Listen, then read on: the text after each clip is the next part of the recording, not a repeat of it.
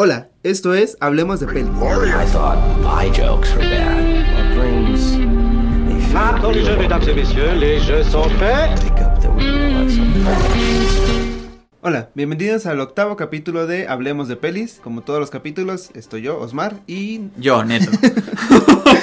octavo intento de Octavo introducción a un capítulo. de este. Lo, lo seguimos intentando, pero pues algún día Ahí nos va. va a salir. Algo iba a salir natural. La así. única razón por la que estamos grabando constantemente es para que nos salga este pedo. Cuando nos- salga- ya cuando nos salga bien el intro, ya. Ese va a ser el último capítulo que escuche. Ahí se acabó. Ahí se acabó. Ahí se acabó. Bueno, para que vean que hacemos caso a comentarios e interacciones que tenemos en nuestras cuentas de Instagram, Facebook, no, no No, tenemos. sí, nada más tenemos De- y- Instagram, dicho. No, pero pueden comentarnos. Ah, no, o que nos En- manden en el mail. En manden el mail. ujú. En este capítulo vamos a hablar uno, yo diría que uno de los sucesos más importantes de la industria cinema, no del cine como arte, sino de la, De industria, industria. cinematográfica de los últimos años y es cuando se creó lo que es el universo de Marvel, que ahorita es liderado por Disney, pero que según yo inició fuera de Disney, ¿no? Sí, inició Todavía- fuera de Disney todavía. Un seguidor nos comentó sobre que le, le gustaban mucho las películas de Marvel, cu- cuál fue su película favorita y pues como que nos entró el gusanito, de hablar de, las películas el de Marvel. gusanito del MCU. Y puede ser un poco como que no llame mucho la atención para algunas personas. Tal vez es como demasiado producto comercial o demasiado... Qué, qué flojera película de superhéroes, Sí, ¿no? ajá, o también demasiado enfocado a superhéroes que es como, bueno, siempre estuvo en el término como medio teto, medio nerd. Ujú. Digo, tal vez creo que también algo importante que ha logrado estas películas de Marvel es como que ya es, es un poco más mainstream, Sí. el, como el mundo de los superhéroes y pues bueno, yo siempre he dicho que cuando algo se vuelve mainstream es mejor porque tienes más de eso y lo encuentras fácilmente a cuando si solo te enfocas en productos muy específicos y muy de nicho, Claro. no hay constantemente, no hay un no hay una oferta grande, incluso a veces de baja calidad porque está Porque no hay, dos, no hay tres gente personas que, producen. Ajá, exactamente. Sí, es, es un, un proyecto que a nivel cinematográfico, como industria, pues sí, no, no, no tiene un, un... Bueno, yo creo que sí tiene precedentes y podríamos encontrar como antecedentes, ¿no? De, de la idea de crear un universo de este tipo, pero vaya, el hecho de que la gente de Marvel, que eventualmente se convirtió en la gente de Disney, pues se, se aventara, ¿no? La idea de vamos a hacer esta idea de unir varias películas que no son secuelas, que no son directamente una es secuela de la otra, ¿no? O algo así. Dentro de un mismo universo para después juntarlo en un gran merequetengue de películas. A mí lo que, me, lo que más me impresiona es que seguramente requirió años y años de planeación, ¿no? No es como que seguramente lo fueron haciendo Ah, años sí, tras años, vamos ¿no? a hacer, vamos a hacer Ah, vamos a películas. hacer películas que se combinen en toda una saga eh, misma. Sí, creo que parte importante aquí es Kevin Feige, uno de los principales Ujú. productores. Cuando escuchas entrevistas ya más enfocadas a la, a la industria, no tanto al cine, digo, ellos son productores, se, se enfocan más a, a la parte Al que cine como negocio, que ¿no? logra ejecutar las películas. O sea, sí es muy impresionante el, el nivel de planeación, el nivel de como de decisiones que se tuvieron que tomar para lograr este universo Sí. y que quieras o no se conjuntó muy bien. O sea, no creo que hay muy pocas películas de Marvel, si acaso se viene a la cabeza tres, que hayan tenido una taquilla baja. Todas fueron un éxito comercial, Comercial. obviamente unas mayores que otras, rompieron algunos récords en taquillas, o sea, que ya, sí, sí. ya estaban establecidos por otras películas. Y cuando ves el, el acumulado de, de lo que han logrado generar las películas de todo el universo, es como... Sí, justamente ahorita acabas. ¿Cuánto dinero entre todas las películas de las primeras tres fases? ¿Cuánto dinero será? O sea, ¿cuánto dinero habrán juntado? Ahorita lo estamos aquí. Bueno, y mientras. Neto, venos diciendo cuál fue la primera película que viste de este del universo. MCU. Pues justamente estaba recordando y la primera película que vi del MCU fue la primera película de, del universo cinematográfico que es ¿La Iron viste en el Man. cine? ¿La vi en el cine? Sí, la vi en el cine Iron Man que no sé, no me acuerdo de qué año es. Del 2000, 2008. 2008. De hecho, recordaba como que sentía que era más vieja del 2008, pero no, bueno, ya el 2008 ya está un poquito 12 lejos. un poquito lejos. Es- pero la primera película de superhéroes como tal que vi de Marvel, no recuerdo si fue la primera de X-Men o la primera de Spider-Man, no sé cuál salió primero. No sé, pero yo sé que primero vi la primera de X-Men. Entonces yo creo que esa debe haber salido primero. Y la vi en VHS. Ah, de hecho recuerdo que Ajá. la vi porque acabamos de comprar un VHS nuevo en mi casa. Nos mudamos de casa, acabamos de comprar uno. Y es como, ok, vamos a comprar películas para estrenar el, El VHS. el, el VHS. Y una de esas era X-Men. X-Men. No sé si las compramos o fuimos a mi lugar de rentas habitual de la De infancia. la infancia. ujú. Pero sí, recuerdo que vi esa y, verga, X-Men 1 es muy bueno. X-Men no es muy buena. Es mucho, no es tan superhéroes, es más como como de acción. como de acción. Sí, o sea, no, no tienen un presupuesto gigante, pero sí, está, está cabrón como... Ah, bueno, y es algo que hablábamos creo que hace dos capítulos en el capítulo anterior, sobre cómo Marvel no solo como logró hacer este universo, sino que generó todo un nuevo tipo de películas en las que esperas altos niveles de CGI De gran calidad. De, de gran calidad y también cosas que solo se logran con presupuestos impresionantes, como locaciones diferentes, este artistas, o sea, actores, Actores que, sí, que, seguramente. son de millonada y media. Sí. Y de hecho ya encontramos el dato del box office total del MCU, son 22.55 billones de dólares, o sea, Es, es como el Producto Interno Bruto de Latinoamérica, ¿no? cuando Venezuela producía petróleo. Sí, o sea, creo que comercialmente podríamos hablar mucho de lo del, este, ajá, de- del éxito ¿no? del, del producto que fue Marvel, pero también digo, estamos acá hablando de cine, de cine, no de finanzas. no, Entonces, ¿cuál es la película que más te gusta de del de este MCU. universo. Estuve pensando también mucho, que siempre me haces pensar mucho. Pero creo que la que neta así más, más me gusta, que más disfruto es Guardianes de la Galaxia, la primera, y Guardianes de la Galaxia. O sea, las dos de la Guardianes de la Galaxia creo que son las que más disfruto como que, me que me hacen reír mucho y creo que es mi tipo de, de película. Pero la que creo que así, que digo, cuando la veo, digo, wow, que eso quedó muy chido, es El Soldado del Invierno. Winter Soldier? de Winter Soldier. De hecho, Winter Soldier es mi película película favorita, de favorita? Marvel. Creo que es la mejor dirigida, la que tiene mejores escenas de peleas. Y a mí en, en particular la trama me gusta mucho. Creo que es como detectivesca, ¿no? Ajá, es, más, ajá, es más una película de detectives con superpoderes que un- una película de superhéroes tal cual, ¿no? Le Ujú. gana más como el pedo este de, de espías y De dobles el bandos encubierto y, ajá, y cosas y- así. Y las escenas de acción de, de esa película me gustan Muy demasiado. bien O sea, dirigidas, sí. Todo es como con menos poderes, es un poco más, Más como darte en la madre, ¿no? de, está chido. trancazo puro. Sí, está padre. Y sí, es mi película favorita. Aunque también, hablo, bueno, ahorita que mencionas Ujú. Guardianes de la Galaxia, me gusta mucho. Yo diría que tiene la escena que más me ha emocionado de todo el universo Marvel. Y es cuando las naves de. No sé cómo se llama, no Ajá, recuerdo cómo se llama el planeta este. Que viene entrando el, la nave de, del malo. Ajá, sí, de este. Ay, se me fue el. Ronan, Ronin, Ronan, algo así. La, la- nave- nave, del villano en Ajá, el turno de esa película. Sí. Este, bueno. Va de- entrando a la- al planeta que es como la capital, ¿no? Ajá, el planeta que es capital, que es donde estaba está otra gema.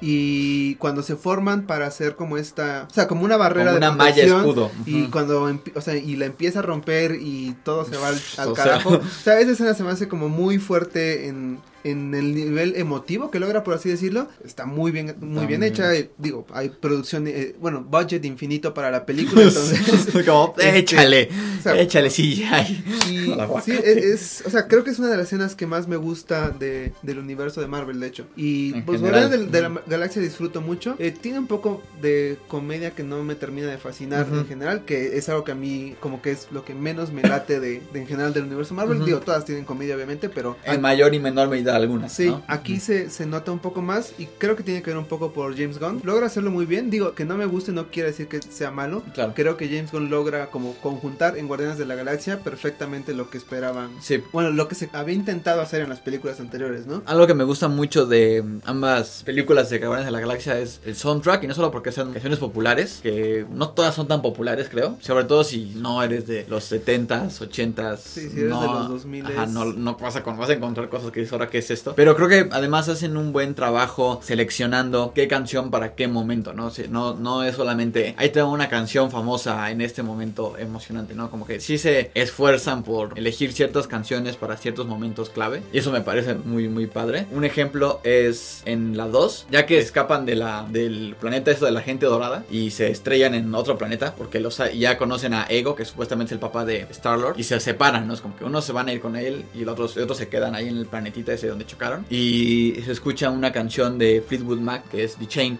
que supuestamente es como dejar ir las cosas y es un momento de la... Además, en la banda, en ese momento cuando escribió esa canción estaban como que separándose.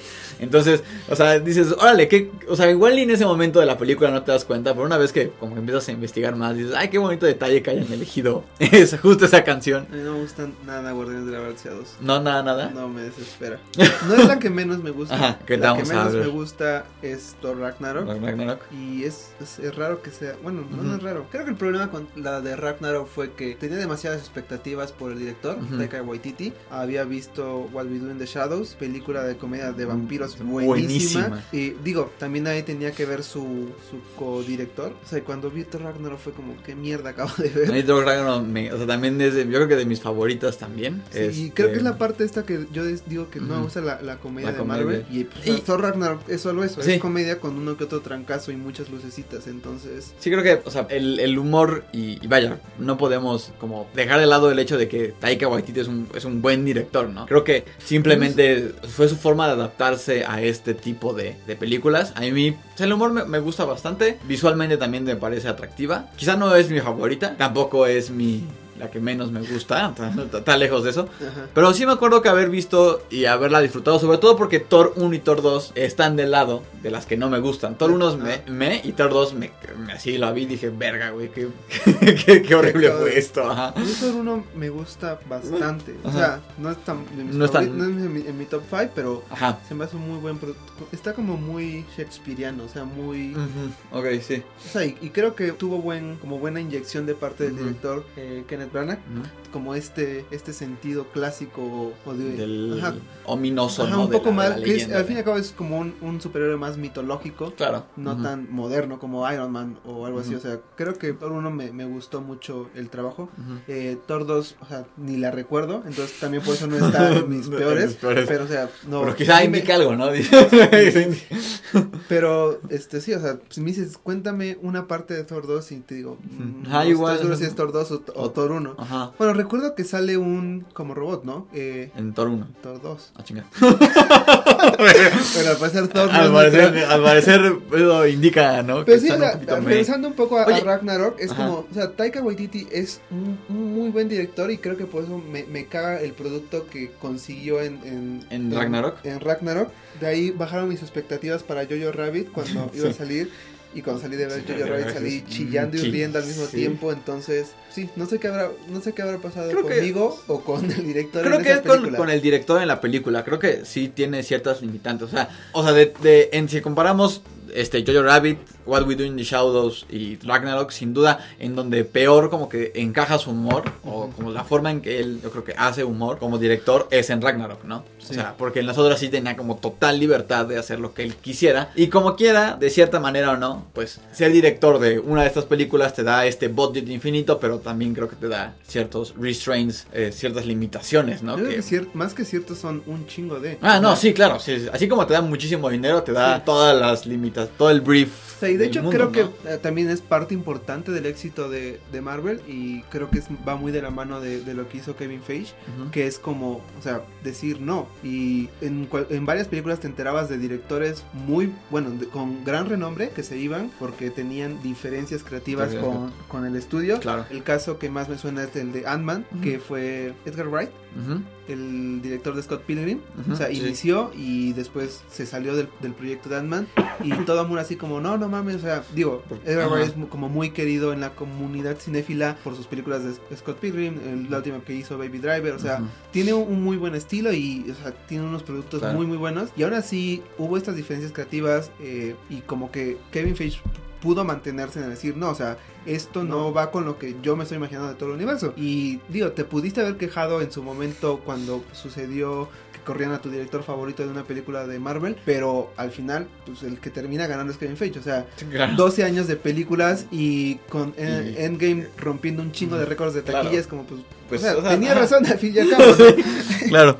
O sea, la- el hecho de culminar todo en las últimas dos películas de Avengers, ¿no? Realmente le dan la razón al final a Kevin Feige de, de su proyecto, ¿no? Sí. No, no puedes como cuestionar. Pero al final, creo que no por nada Endgame es una de las más taquilleras en la historia. Sí. ¿no? Entonces, no le puedes recriminar eso. Y algo que iba a mencionar, pero no me acuerdo por qué lo iba a mencionar, es que Taika Waititi va a regresar como director en, Ah, no, en la, la- sí. la siguiente Thor, de Love and Este, Thunder. Ajá, Love and Thunder. Entonces vamos a ver, se- no, a ver qué tal. O sea, todo el arte hasta ahorita me indica que es la continuación de Ragnarok, Ragnarok, sí. fielmente, entonces eh, lle- llevaré Ya. mis expectativas.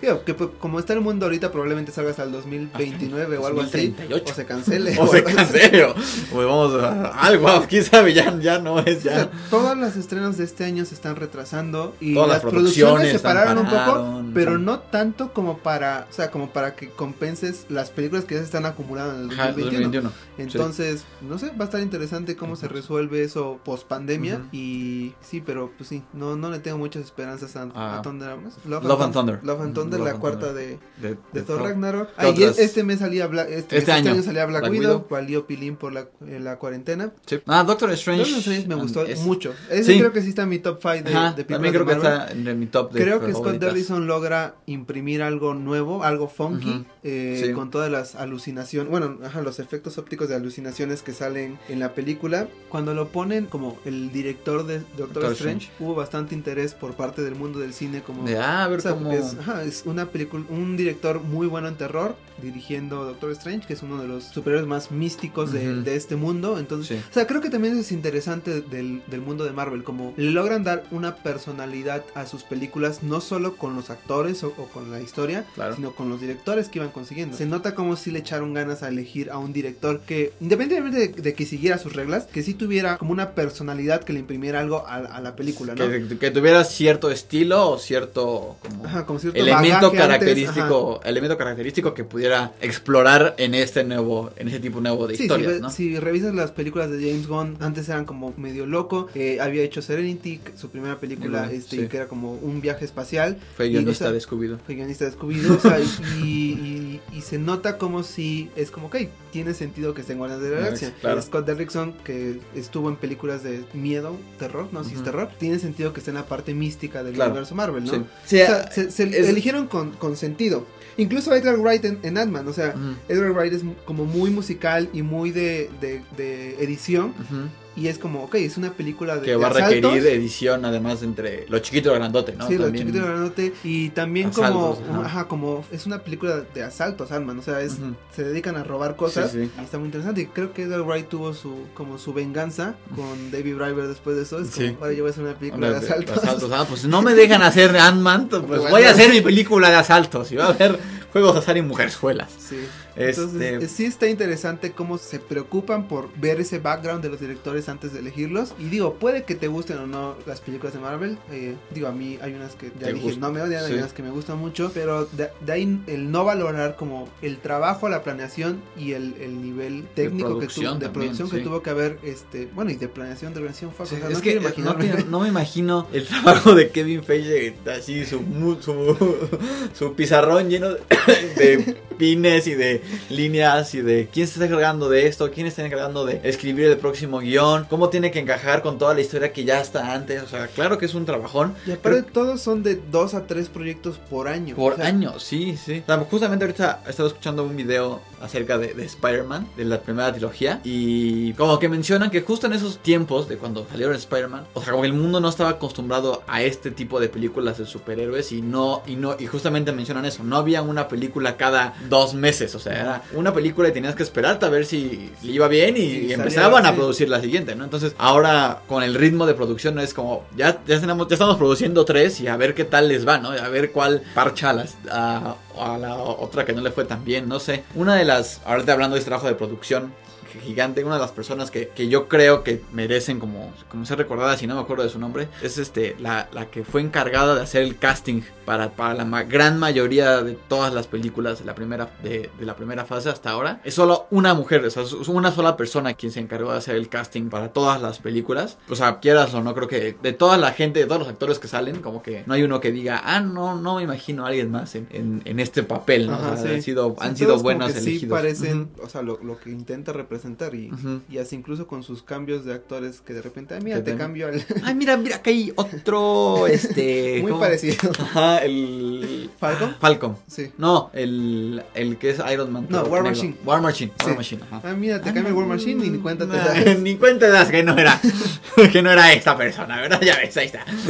Sí, Este, es, es- también es un trabajo impresionante en casting. Y algo que me acabo de dar cuenta es que nuestro capítulo de hoy va muy, como muy en tendencia, ya que se acaban de anunciar los precios de Disney Plus. Ah, sí, Y cierto. entonces, Amigos, si, eh, si te aprovechen. falta, ajá, si te falta algo de, de ver de Marvel, Ahí va, lo vas- ahí o sea, ahí va a tener todo eso. Digo, también es- está como tu conciencia de decir, no, ya no quiero alimentar a una mega empresa como Disney, pero Pero pues, entretiene, ¿qué le vamos a hacer? Sí, yo ya estoy esperando así el día que pueda descargarla, la neta se va a comprar la suscripción por The Mandalorian y ya aunque te- aunque la acabe de ver y después lo quite, la verdad es que, o sea, sí la neta, o sea, sí, o sea, puedes estar en desacuerdo de, de muchas prácticas de Disney o del monopolio Ajá. que se está convirtiendo de- del claro. entretenimiento, pero, o sea, eso no puede quitar el hecho de la calidad de producción Claro, que está sí, entregando. es verdad. Obviamente no es como películas de culto ni, ni, ni la última revelación artística de la cinematografía, pero, o sea, ya, ya subió la barra un chingo en la calidad que esperas en efectos especiales. O sea, Claro, ya con eso ya, o sea, subió la barra un chingo en eso, eh, subió la barra un chingo en animación con Pixar, eh, incluso sus propias películas subió su calidad de animación una vez que absorben a Pixar y, y digo,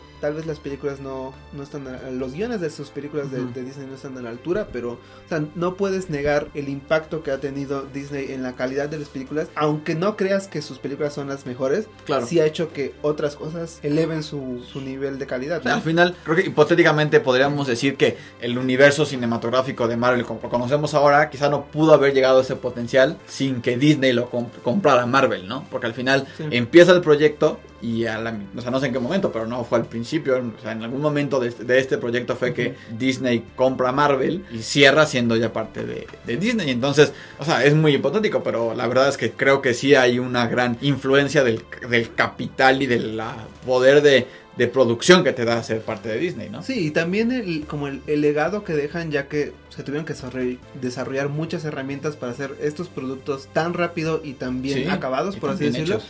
Y son herramientas que ya se quedaron para la industria. Digo, obviamente bajo una licencia de Sí. Disney, pero pues, o sea, sí, sí es como muy impresionante el trabajo de producción para esas películas, ¿no? Ves la película, son dos horas de trabajo, pero todo lo que hay detrás, grabaciones, efectos especiales. Y digo, tal vez hay- haya mucha gente como que diga, no, es que pierde un poco la magia porque ya todos son efectos especiales y así, pero pues, o sea, es una película de superhéroes, no, no o sea, exactamente. no, no, no te iban a alcanzar el tiempo en hacer todo en efectos prácticos, ¿no? Claro. O sea, son superhéroes, hacen, hacen magia, tienen... Son su- superpoderes. superpoderes, Vuelan. No sé si han visto, pero salen son superpoderes, ¿no? Espacio, o sea, es pura fantasía, entonces... Te tienen esa es- libertad, sí, claro. para lograr esta calidad de, de, fan- de- de visualización de la fantasía y al- a la velocidad que Sí. lo hicieron, o sea, no había de otra. No, Era no puro forma. CGI, puras pantallas verdes y te mueres. y no hay ni otra. Y incluso, en, o sea, gracias a que empujaron a que fuera puro CGI, han empujado mucho a que existan nuevas tecnologías en cuanto a, a renderización y a crear humo y fuego y cosas así, ¿no? Que ah, dices, ay, se ve el humo muy bonito, ya después que entiendes que el pedo que es hacer el render del humo y que se anime y que se vea real, o sea, dices, no manches, o sea, sí, sí es un mega pedo. Y pues sí, o sea, creo que a mí me emociona mucho como, como proyecto, o sea, desde ya, desde que, como que desde que nos se abrió a la mente, ¿no? Desde que dijeron, esto va a ser un proyecto y esto va a ser un universo cinematográfico, he estado muy entusiasmado, ¿no? Como seguir viendo las películas y ver en qué van a acabar y cómo se van a unir y, Sí. y al menos ya la curiosidad la tiene, ¿no? O sea, Sí, creó toda una cultura nuevamente alrededor de los superhéroes que antes, digo, estaban limitados al cómic y tal vez caricaturas que veías de chiquito. Y series creo quizá, ¿no? Ajá, series, sí. También es parte importante como la nostalgia que te hacía sentir. Digo, Claro. yo ahorita que vemos una película no es como que, uy, seamos, que So- quisiéramos ser Spider-Man, quisiéramos ser este Capitán América, pero Yo pues, te, sí, ¿no? te recuerda a la infancia, ¿no? Ay, yo sí Y- Capitán América. Digo, al fin y al cabo, sí, puede sí. o no gustarte el mundo de, de Marvel, de Disney y de superhéroes. Pero creo que hay bastante material interesante ahí. eh, y creo que hay muchos, aunque todos sí se rigen como bajo cierto esquema para Claro. mantener este esta coherencia del universo ¿no? que, que, que quería Kevin Feige. Sí hay como pues alguna película de Marvel de seguro te va a gustar. Por Sí. alguna razón u otra. Entonces, digo, si, el, si nos estás escuchando y dices, no, nunca voy a ver una de Marvel o Fuchila Marvel o algo así, yo digo que pues, le des una revisada a tus gustos y Sí. digas, ah, pues tal vez es Puede que veas a ver si qué tal. me gusta un musical, ah, pues voy más hacia Guardianes de la Galaxia. Que si me gusta. Algo medio De bélico, espías de o de- espías como es la Eh, segunda de Capitán América, Ajá, de Winter de Soldier. Winter Soldier. y no sé si me gusta algo más funky, Doctor Strange. O muy tecnológico, muy moderno, están todas las Iron Man. Claro. De alguna manera, eh, un, un back backlash o backlash, no me acuerdo cómo se dice, de, de que se haya creado este universo es que ahora como que todo el mundo se quiere subir al tren del mame de los universos cinematográficos y, y han resultado en cosas... que- Sí, o, o en fracasos en directamente fracasos, porque los cancelan. Entonces también te haces dar cuenta que no fue cualquier... Que no es en Chilamotro. Sí, no, no fue cualquier chingadera haber hecho este universo. O sea, 12 años de películas es como... mm, Son 12 años son de 12 películas. años de películas. Nunca he tenido un proyecto tan grande. Ni- Ni, siquiera exactamente. mi proyecto de vida es tan largo como, el proyecto... junto mi carrera lo No, que y aparte, llevo. 12 años hasta ahorita. Ah. Eh, o sea, hay un chingo de películas que vienen. Están en- planificadas hasta el 2000, 2022, hasta ahorita está planeada. Black Panther 2, que ahora ya no sé cómo la van a hacer. Ah, pues así como nos metieron a otro War Machine. Nos Así van a nos verá otro Black Pan- Panther nuevo. No, no sé qué tanto ya est- hayan empezado a grabar de eso, pero Bueno, me imagino pues, que no. Esperamos Este- que con esto hayan les llame un poquito la atención las películas de Marvel si no si es que no han visto ninguna si ya han visto todas o, o la mayoría pues díganos cuál es su película favorita eh, que sí que no les gusta del, del universo Marvel y Ujú. qué opinan de, de- De un proyecto, de ¿no? un proyecto tan grande y también del monopolio de Disney ahorita en el entretenimiento De la, y de, de la idea del cine como producto también. Creo que Sí. es algo bastante interesante de analizar. Sí, porque al fin y al cabo es la única forma en la que se puede mantener el cine. O sea, si, Claro. si no vende, no va a seguir habiendo cine. No. Si todos son películas indies que va a ver mi abuelita, yo y los dos abuelitos que me encontraban en Noria, pues pues no, jamás. jam- jamás, no, o sea, se va a morir el mundo del cine. Entonces creo que sí, tiene también su importancia económica para que continúe. Sí, es correcto. Y ahora pasaremos a A las, las recomendaciones. recomendaciones. Voy a empezar yo. Qué Les bueno. voy a recomendar Under the Skin. Eh, está calificada como drama, pero también es, yo digo que es un poquito de terror, suspenso raro. Es una película en la que sale Scarlett Johansson hablando de, Hablando de Marvel. de Marvel, eh, dirigida por Jonathan Glazer. No recuerdo cuándo salió. La vi hace como dos años, según yo. Creo que fue en 2015. Y es sobre un extraterrestre, llega a la ¿La Tierra y come hombres. Oh, caray. Y ese extraterrestre tiene la forma de Scarlett Johansson. Qué, qué Es, mejor. es bastante interesante, Ajá. es bastante conceptual. Si, si es como de tus primeras películas, pues tal vez no entiendas mucho o tal vez te aburra, porque sí, o sea, hay escenas bastante largas y que son solo como música, un poco como Neon Demon, creo. Ok. Si Ah, está chido. viste Neon Demon ¿Y te gustó? y te gustó, te va a encantar esta. Si viste Neon Demon y te cagó, también te va a cagar esta. Entonces, Puede que te cague, ¿no? puede- Puede que no te Pues guste. sí, puede, eh, sí, du- dudo muchísimo que te llegue a gustar. Pero, o sea, si disfrutas el tipo de películas como visuales, conceptuales, con muy buen sonido y con que al fin, con un guion no muy in- interesante, no, no interesante, no muy intenso, o sea, realmente no es como que cuentan muchísimo o tienen una estructura muy, muy definida, todo es más como, ah, pues te presentamos esta escena, y esta escena, te la Y ahora, ligamos ahora y, ves esto. y de repente ya acabó y es como, pero de repente ya acabó y ya, caray. pero ¿En qué sí, momento? es una película muy buena, muy interesante. Está en Amazon Prime, entonces aprovecha antes de que la quite. Yo les voy a recomendar la última película que vi como bien. que, que- que estuve este, viéndola bien y que ya la había visto la segunda vez que la veo. Es eh, Zero Dark Thirty de Catherine Bigelow. Bigelow. La, La- ex esposa de James Cameron, A la- ah, sí, sí. que le ganó. Zero Dark Thirty fue la que le ganó a Avatar. Entonces salieron los memes de que ¿O no, no fuera de Hurt Locker? Ana fue de Hard Hurt Locker, sí. ¿no? Ah, sí. Sí, salieron los memes de ándale, por dejarme perro. No, pues es una, igual que Zero Dark Thirty, es una película bélica que habla sobre el todo lo que llevó a la captura, bueno, no captura porque lo matan, pero bueno, no es spoiler porque pues ya todos sabemos, Eh, a la captura y asesinato de, y ejecución de Osama Bin Laden. Hablan un poco de, de realmente la parte como bélica, bélica de la misión, solamente es ya en el tercer acto, al final. Todo lo anterior realmente muestran como el trabajo de inteligencia, ¿no? De este... Es con eh, Jessica Chastain. Es con Jessica Chastain, que es la, la- la principal, y es como un agente de la, de la CIA que está haciendo todo el trabajo de pues, saber dónde chingados está Osama Me Bin Laden. pregunto si habrá hecho esta película para redefender su honor hacia mujer. Eh, había hecho puras películas con Con... protagonistas hombres y de hecho eh, una de, de como de sus más grandes alabanzas a, a Catherine Bigelow es que entendía mejor como la psique del hombre que muchos directores Claro. este de Hurt Locker pues es, Es, es justamente habla, habla sobre, claro. sobre eso como el, el sufrimiento de los soldados en, Claro. en, Ujú. en- ahí, en la guerra En la guerra. eh, Break es también como dos hombres compitiendo por deportes extremos y cosas así. Y Zero Dark Thirty se enfoca musi- mucho en Jessica Chastain y en, pues, en todo lo que hace para, para conseguir la información. ¿no? Sí, creo que no es tan, em- tan emocional como, por ejemplo, de Hurt Hurt Locker creo que exploran más ese lado emocional del soldado, eh, que es de hecho este Hawkeye. Eh, y, y Zero Dark Thirty sale también Chris Pratt, que es Star-Lord. O sea, ya, ya es tan grande el, el nivel cinematográfico de que puedes encontrar a alguien, ¿no?